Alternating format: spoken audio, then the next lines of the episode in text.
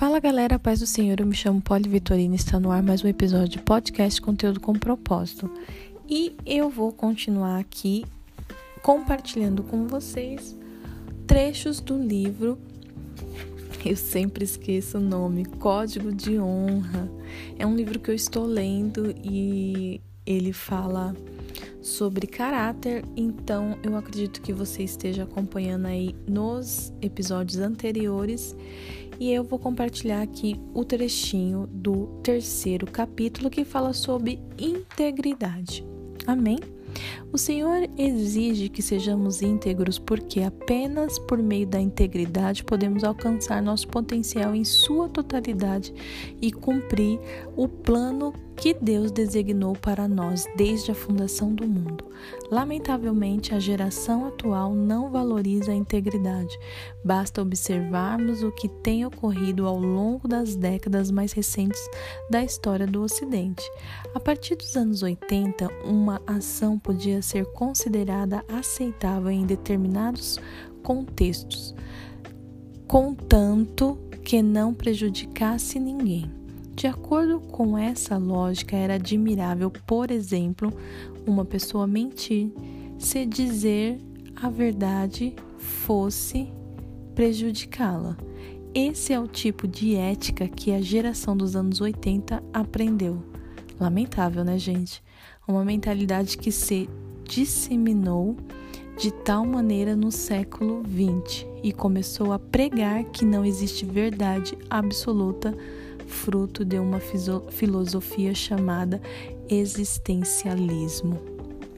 Esse capítulo é muito interessante. Se você tem um livro, vale a pena você ler esse livro ou reler se você já tiver lido.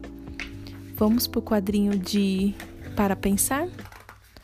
Deixa eu só achar que esse capítulo 3 ele é extenso, ele é grandinho, tem alguns tópicos dentro que eu não vou ler, porque senão nós já falamos aqui, o podcast vai ficar muito longo e tudo que é maçante deixa de ser interessante, né?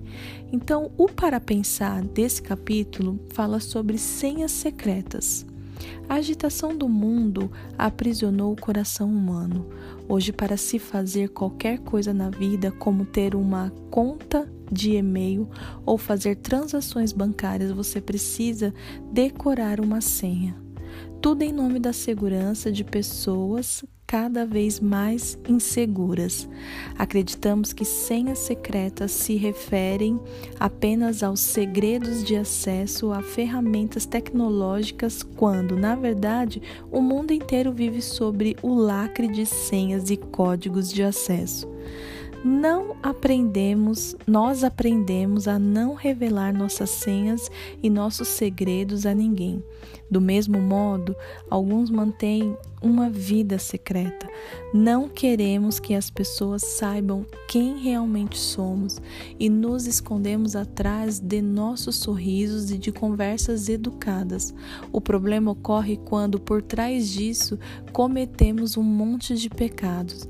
Seja como for, nosso segredo nos destrói gradativamente, pois escondem a falta de sinceridade que pode destruir nossa integridade e afetar nosso caráter. Portanto, se queremos ser protegidos, temos que confessar nossos erros, abandonar a hipocrisia e abraçar a integridade por meio de uma vida de sinceridade, porque a verdade libertará você. E quando esse momento chegar, será um dia abençoado. Chega de de manter uma vida escondida sob códigos e senhas que ninguém consegue acessar. Experimente revelar a senha do seu coração para alguém. Sem as máscaras, você poderá até não ser um herói, mas sem dúvida será alguém muito mais feliz. Abra sua caixa de segredos e revele-os a amigos de confiança. O propósito a propósito, seu cônjuge tem a senha do seu coração? E Deus tem? O que devemos buscar dia após dia é um caráter restaurado por Deus, formado e mantido nos moldes da cruz de Cristo.